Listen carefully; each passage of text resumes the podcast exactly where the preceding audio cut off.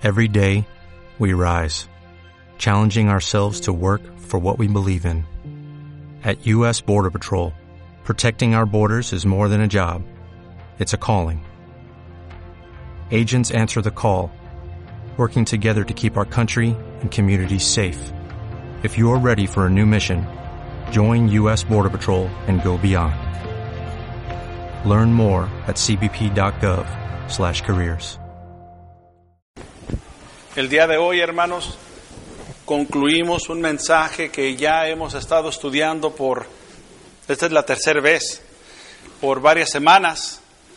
Ah, la semana pasada no estuve aquí, la antepasada estuvimos en el campamento, así que hace tres semanas fue el segundo mensaje y pues ya se han de imaginar el primer mensaje. Así que hoy completamos esta serie de predicaciones las cuales todas han tenido que ver con el capítulo 4 de Segunda de Corintios, todas. El mensaje, hermanos, es simple, el mensaje es claro, Dios quiere que nosotros seamos una iglesia evangelista, que en dentro de nosotros se desarrollen hermanos y hermanas, porque Él los va a preparar, Él los va a equipar y en este mensaje Él nos quiere motivar para que nosotros le sirvamos. En el primer mensaje, hermanos, que estudiamos nosotros hace un mes, yo creo más o menos, estudiábamos que es necesario que nunca desmayemos. Hermanos, el Evangelio es el único medio que nuestro Padre Celestial tiene para salvarnos. Es el único, hermanos. No hay otra manera. Creo que Dios, con todo su poder infinito, pudo haber escogido varias maneras, pero no, al contrario, el Evangelio es el único medio con el cual nosotros podemos ser salvos. Y saben, hermanos, cuando digo Evangelio, me refiero a la historia de Cristo crucificado, de Cristo resucitado y de Cristo como Rey ahora sentado a la diestra de Dios. Si ustedes tienen sus Biblias en segunda de Corintios capítulo 4, dice el versículo 2, dice, antes bien renunciamos a lo oculto y a lo vergonzoso, no andando con astucia ni adulterando la palabra de Dios. El Evangelio, hermanos, es poderoso. El Evangelio es el único medio no podemos adulterarlo, no podemos ah, venderlo, es regalado gratuitamente. ¿Y por qué? Porque a través de él, hermanos, Dios ha decidido salvarnos. Si usted no ha obedecido el Evangelio y lo quiere obedecer, es porque usted entiende y ha escuchado el Evangelio. Lo ha recibido, lo comprende, lo, lo ha aceptado y entiende que debe de obedecerlo. Saben, no hay otra manera. Usted no se va a acostar una noche y en la mañana van a amanecer salvo. Así no funciona. Dios quiere que usted lo obedezca. Dios quiere que usted sea sumergido en agua. Dios quiere que a través de esa sepultura usted imite lo mismo que le sucedió a nuestro Señor Jesucristo, que murió, fue sepultado y resucitó, y usted también muera, sea sepultado y resucite. Y dice allí, hermanos, que nosotros no debemos de desmayar en predicar el Evangelio por la simple razón de que es poderoso, hermanos. No hay otra manera. Esta es la que escogió Dios, por lo cual no nos desanimemos a predicar el Evangelio. Al contrario, prediquémoslo tantas veces que podemos.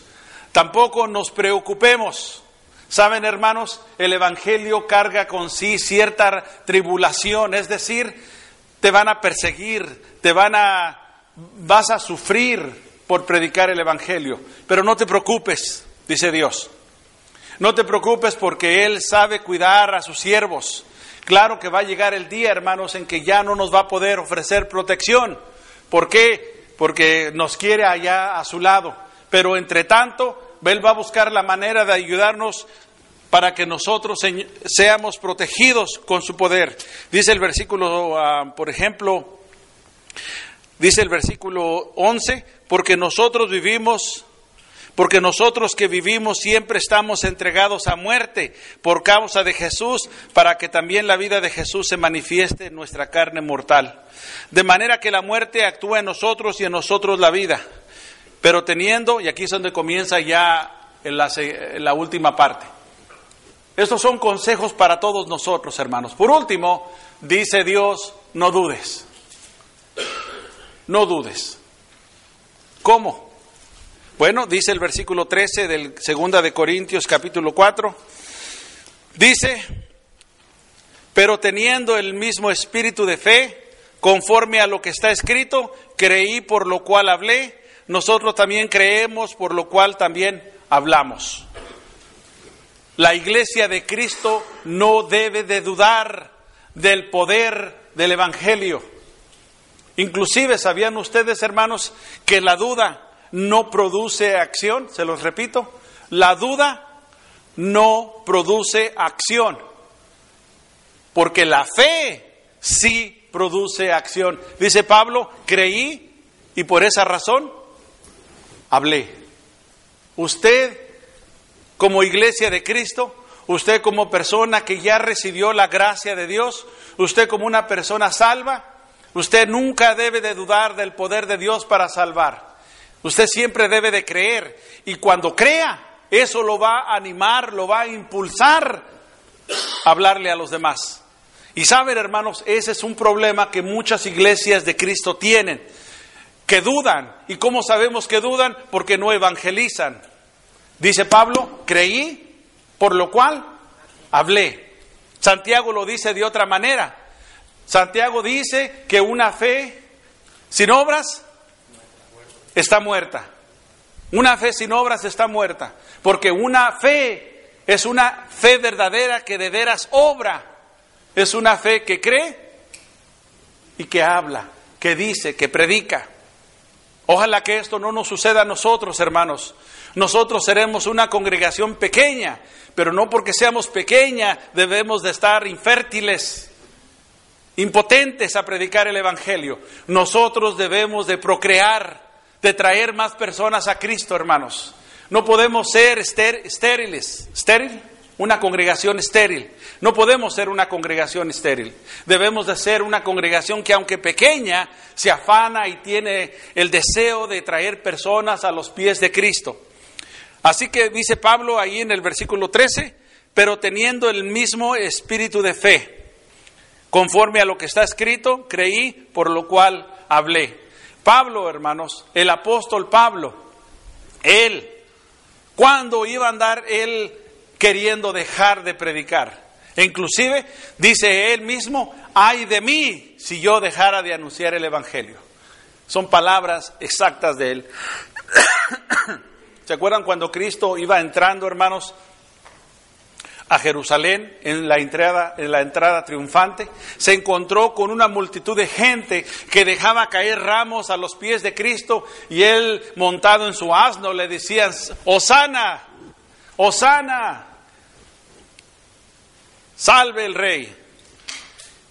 Llegaron los fariseos y les dice, calla esta gente. Y dice Cristo, si yo les digo que callen, las piedras van a hablar.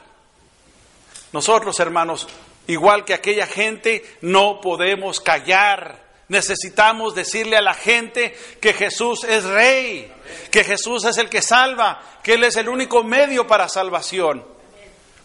Y debemos de creerlo, no dudarlo, porque la duda no produce acción, hermanos. La duda, al contrario, la duda termina, nos hace estériles, nos, nos convierte en una iglesia floja. Nosotros no podemos ser de esa clase de iglesias, hermanos. Dice el versículo, capítulo 4, versículo 14, sabiendo que el que resucitó al Señor Jesús, a nosotros también nos resucitará. Necesitamos ser una iglesia que cree.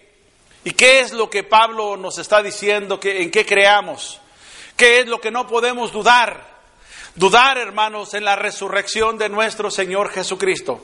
Me parece a mí increíble que a estos tiempos todavía hay personas que literalmente no crean, hermanos, no creen en la resurrección de nuestro Señor. Y si no creen en la resurrección de nuestro Señor, mucho menos van a creer en la resurrección del, del resto de la humanidad. Todavía existen personas.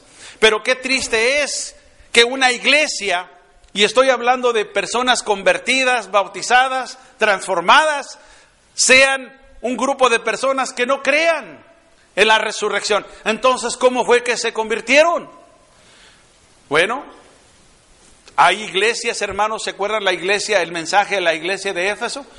Donde Cristo les dice, tengo una cosa contra ti, has dejado a tu primer amor. ¿Es posible que una iglesia pierda su, su amor hacia Cristo? Sí, sí es posible. ¿Será posible que una iglesia llegue a convertirse en una iglesia incrédula? También es posible. Nos, nos, sentimos tan, tan, tan confortables, nos sentimos tan alegres, tan unidos, nos podemos sentir tan, tan a gusto y nos podemos convertir en un club social y dejamos de ser una iglesia. Hermanos, si no predicamos a Cristo, nos vamos a convertir en un club social. Porque eso es todo lo que venimos a hacer, a estar juntos los unos con los otros y nunca vamos a predicar a Cristo porque la mera verdad, a Él ya no, no, no lo necesitamos porque estamos tan a gusto los unos con los otros. Una iglesia que no predica, hermanos, se ha convertido en un club social. Sin embargo, la fe una iglesia que cree es una iglesia que predica a Cristo, que no duda y que le enseña a todos que el primero en resucitar de los muertos fue nuestro Señor. Primera de Corintios capítulo 15 dice, hermanos, que Él fue las primicias. Cristo fue la primicia. ¿Sabe qué es una primicia? en una cosecha siempre se levanta la primer cosecha. Cristo fue la primer cosecha. Él es el primero de resucitar de entre los muertos. Pero si primera quiere decir que pueden haber varias más cosechas, siendo la última la final. Hermanos, Cristo es la primera y todavía falta la cosecha de los muertos, la última, la final. Y eso, hermanos, necesitamos creerlo con todo nuestro corazón, pero creerlo. Y si lo creemos, creo y por eso hablo. Usted no se puede quedar callado. Usted no puede guardar este tesoro en este cuerpo de barro, como dice ahí el versículo 7. Usted tiene que decirlo, tiene que pronunciarlo, tiene que proclamarlo a los cuatro vientos, tiene que invitar a la gente a que conozca también a nuestro Salvador.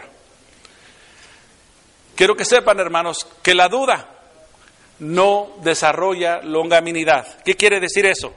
Dice el versículo 15 porque todas estas cosas padecemos por amor a vosotros.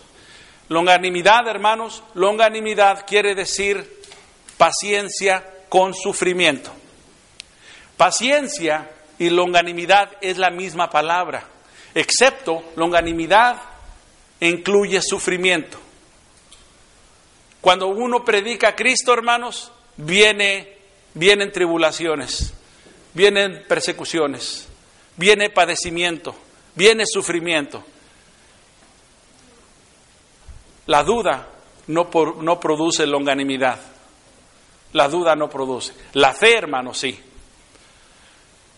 Y saben, hermanos, cuando una iglesia cree en la resurrección de los muertos, entonces va a salir y va a proclamar a Cristo. ¿Y saben por qué lo va a hacer? Número uno, dice el versículo 15, por amor a vosotros.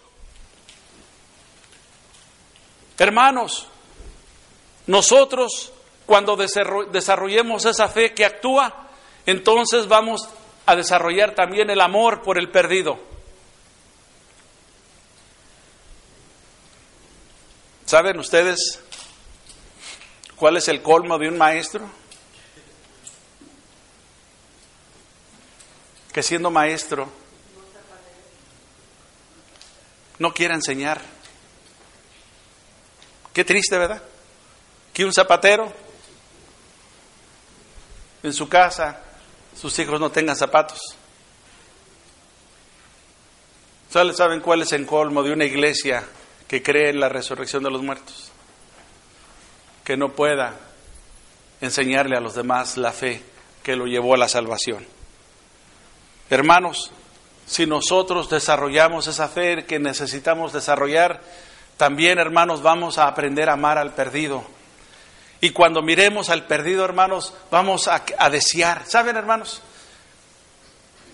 Ver a la gente en la calle perdida, perdida, y me refiero literalmente a las personas que se paran en la calle a pedir dinero. Yo digo, en este país tan rico, tan lleno de, de, bendiciones, ¿cómo es posible que hay gente que viva en la calle sin poder tener con qué comer? No lo entiendo. Inclusive me parece increíble. Y muchos de nosotros no sentimos el deseo de ayudar a esas personas viéndolas con hambre. Muchas, muchos de nosotros no a veces nos paramos y compramos una comidita, se la damos. No le damos el dinero porque sabemos que lo, a lo mejor lo van a utilizar de una manera incorrecta. Pero darles un sándwich y llevarles una hamburguesa, muchos de nosotros lo hemos hecho. ¿Por qué? Porque sentimos el dolor. Sentimos que esas personas pudieran ser nuestros familiares, nuestras amistades. Lo mismo es, hermanos, cuando miramos a esas personas que viven una vida ah, completamente errónea, que viven en la perdición. Debemos de sentir el amor para que esa persona pudiera regenerarse, restaurarse, pudiera transformarse a vivir una vida diferente. Y saben, hermanos, es cuando nosotros tenemos ese amor hacia el perdido que podemos acercarnos a ellos a darles el Evangelio. Pero si nosotros, hermanos, no sentimos amor al perdido, nosotros vamos a vivir callados. Y este, y este cuerpo que atesora el Evangelio se va a quedar callado y va a vivir como si fuera mudo. Pero no lo somos. No solamente debemos de predicar el Evangelio, debemos también de sentir amor por el perdido. Dice, para que abundando la gracia por medio de los muchos, en otras palabras, cuando nosotros, hermanos, desarrollemos el amor por el perdido, abrimos las puertas de la gracia y de la salvación para que abunde la gracia y la salvación en todas partes. Si todos nosotros, y me refiero a este grupo pequeño que estamos aquí, desarrolláramos el amor por el perdido, ¿saben cuántas personas pudieran este año recibir la gracia de Dios? ¿Saben cuántas personas podrían recibir la salvación? Si solamente este grupo pequeño de nosotros ¿Sabían ustedes que en Jerusalén se comenzó con un grupo pequeño de 12 y al término de 40 años el Evangelio se extendió a todos los rincones de la, del imperio romano con un grupo de 12? más aquí que hay más de 12. No solamente abarcaríamos todo Winnet, sino todos los condados alrededor, si de veras sintiéramos amor por el perdido. Si de veras, hermanos. creyéramos. Y dice aquí que entonces la gracia y la salvación abundaría. Pero no solamente eso. Dice que también la acción de gracias sobreabunde para gloria de Dios. En otras palabras, cuando miramos, hermanos, cuando yo miro a Paco, al hermano Baroni o a otros hermanos que se paran a dirigir las oraciones, saber que hubo un tiempo que ellos estaban perdidos vivían en idolatría y estaban lejos de la salvación, al verlos ahora darle gracias a Dios por su vida nueva. Eso, hermanos, es más grandioso que cualquier otra cosa. Y dice Pablo, eso es mejor que las tribulaciones. ¿Saben? Las tribulaciones duelen, dice Pablo. Las tribulaciones, la persecución y el sufrimiento es doloroso, duele. Y cuando Él lo pone en una balanza, en un lado está el padecimiento, pero en este lado eh, eh, están los miles de hermanos que están dando gracias por su salvación. Dice Pablo, para mí es más grande y más glorioso escuchar a los hermanos dar gracias por la vida que ahora viven que el sufrimiento que él padeció. Por último, dice versículo 17, 16. Por tanto, no desmayamos antes que este nuestro hombre exterior se va desgastando, el interior no obstante se renueva de día en día. Hermanos, la duda produce, la duda no produce perseverancia. La duda no produce perseverancia. La fe sí. ¿Y saben qué clase de perseverancia?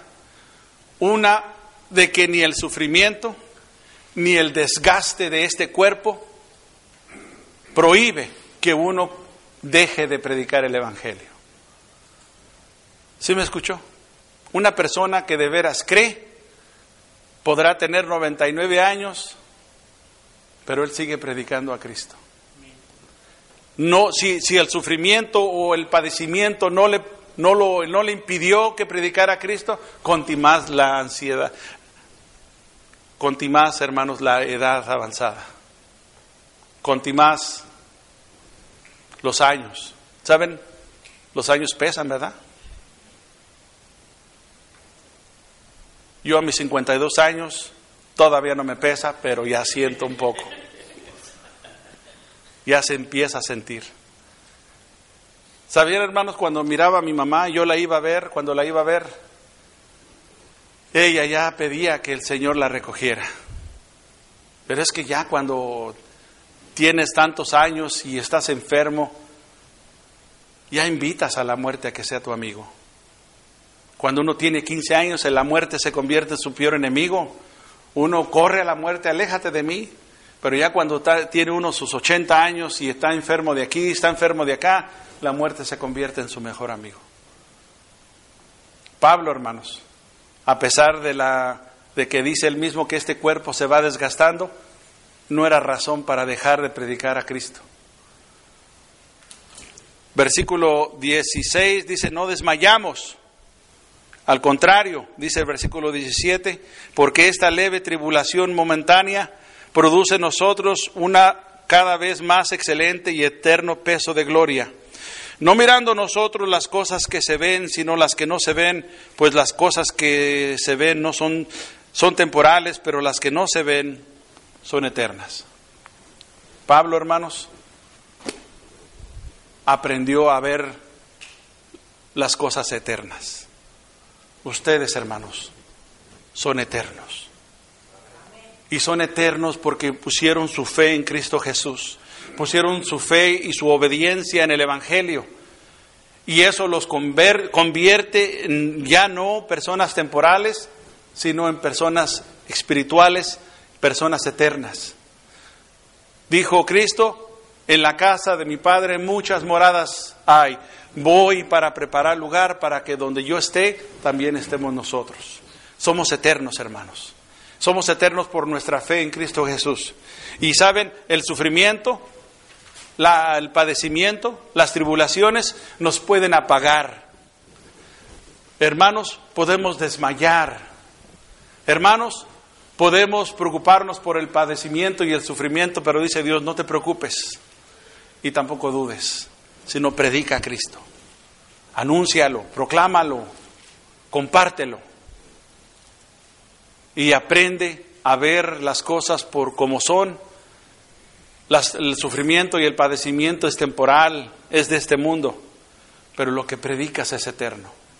Y la gente que convierte es eterna. Y saben, hermanos, este pequeño grupo de cristianos que está aquí, ahora puede dar gracias y alabar a nuestro Dios y ser parte de esta invitación de que en la casa de mi Padre muchas moradas hay. Para allá vamos pero que no lo temporal no nos prohíba, no nos impida, no nos limite a compartir a Cristo con los demás. Luchemos, hermanos. ¿Saben? La idea no es de llenar este templo. El crecimiento no se debe de mirar así, sino de llenar el cielo. Ese debe de ser nuestro objetivo. Porque, ¿sabe? Aquí estamos y mañana no estamos. Muchos de aquí somos de diferentes países y a lo mejor el día de mañana vamos a regresar allá. Y este edificio, si el enfoque es de llenarlo, pues cada rato se nos va a estar vaciando, porque cada rato alguien se va a estar cambiando. La idea es de llenar el cielo. Y no importa a qué país o a qué otra dirección nos cambiemos, nosotros somos el templo del Espíritu Santo. Nosotros somos la iglesia, hermanos. Y cuando llenamos el cielo, no importa dónde estemos, siempre vamos a ser parte de la eternidad. Ese es el enfoque, de llenar el cielo, no este templo, no estas cuatro paredes. Prediquemos a Cristo y prediquémoslo siempre como lo es el Hijo de Dios. Que el Señor los bendiga.